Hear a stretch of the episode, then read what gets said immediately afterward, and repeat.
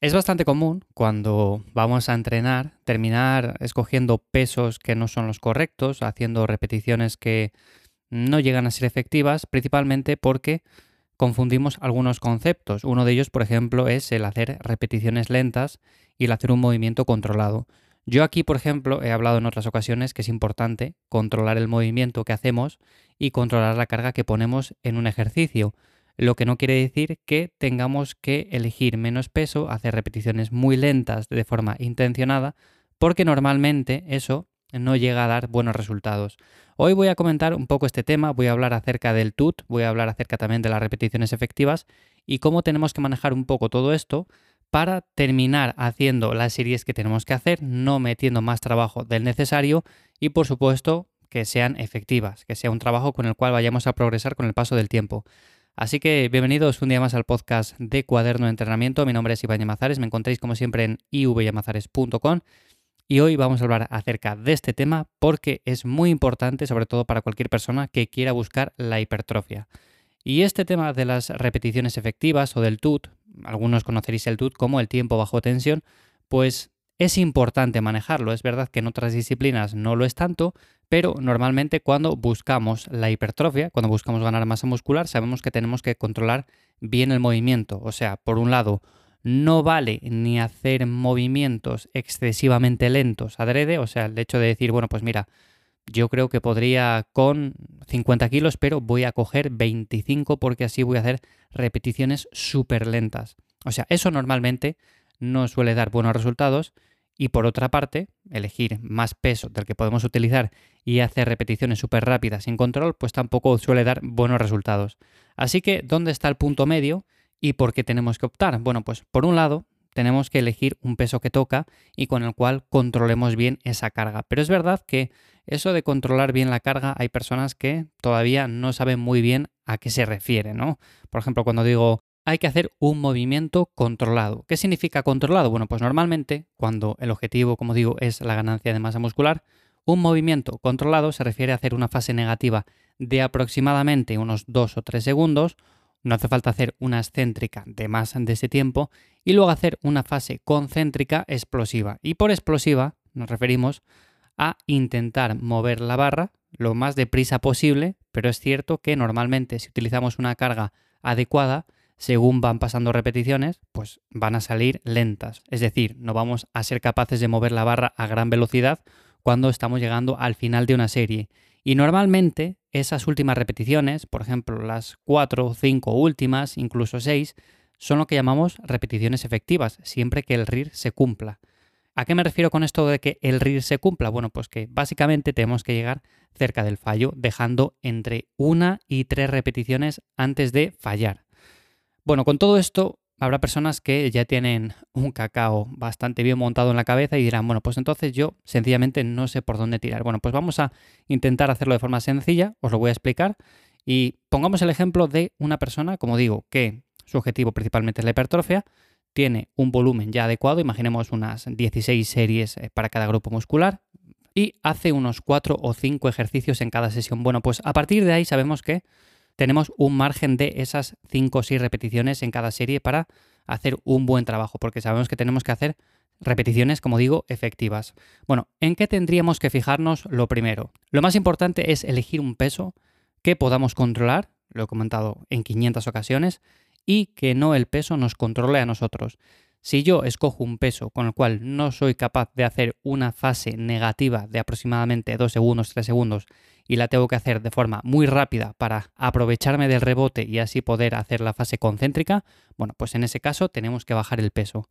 Tenemos que utilizar un peso, como digo, que en esos dos o tres segundos, o sea, nos cueste bajar la barra, tengamos que controlar el peso, pero que a partir de ahí hagamos una fase concéntrica explosiva. Y normalmente las series van a ir entre las 8 y las 12 repeticiones, aunque es verdad que habrá ejercicios a menos de 8 y habrá ejercicios a más de 12 repeticiones, pero Normalmente tenemos que trabajar con un RIR que nos permita dejar entre una y tres repeticiones en recámara y que cuando lleguemos a esas 10, a esas 12 repeticiones, a esas 8, las que sean, que nos queden esas repeticiones, pero que el resto hayan sido intensas. Por lo tanto, si yo hago 12 repeticiones y puedo hacer, por ejemplo, 5 más, 6 más, eso quiere decir que estoy utilizando menos peso del que debería.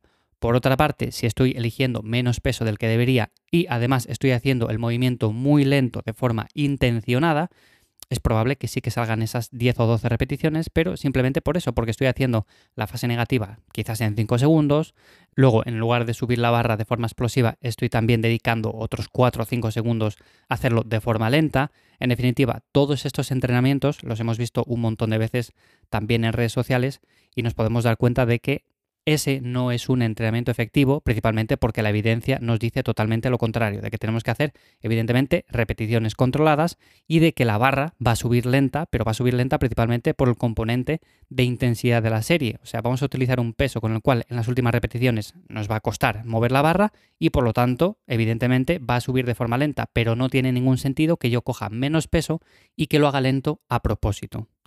Así que, bueno, esto es un poco el resumen acerca de el TUT y las repeticiones efectivas.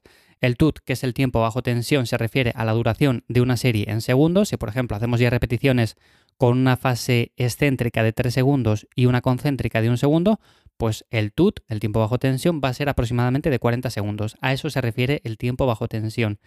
Y luego, si hablamos de repeticiones efectivas, estamos hablando principalmente de nivel de esfuerzo. Si yo, por ejemplo, hago 10 repeticiones y cuando llego a la número 10 podría haber hecho una, dos más o tres más, pues quiere decir que seguramente estas últimas que hice, las tres últimas, cuatro últimas, bueno, pues eran repeticiones efectivas.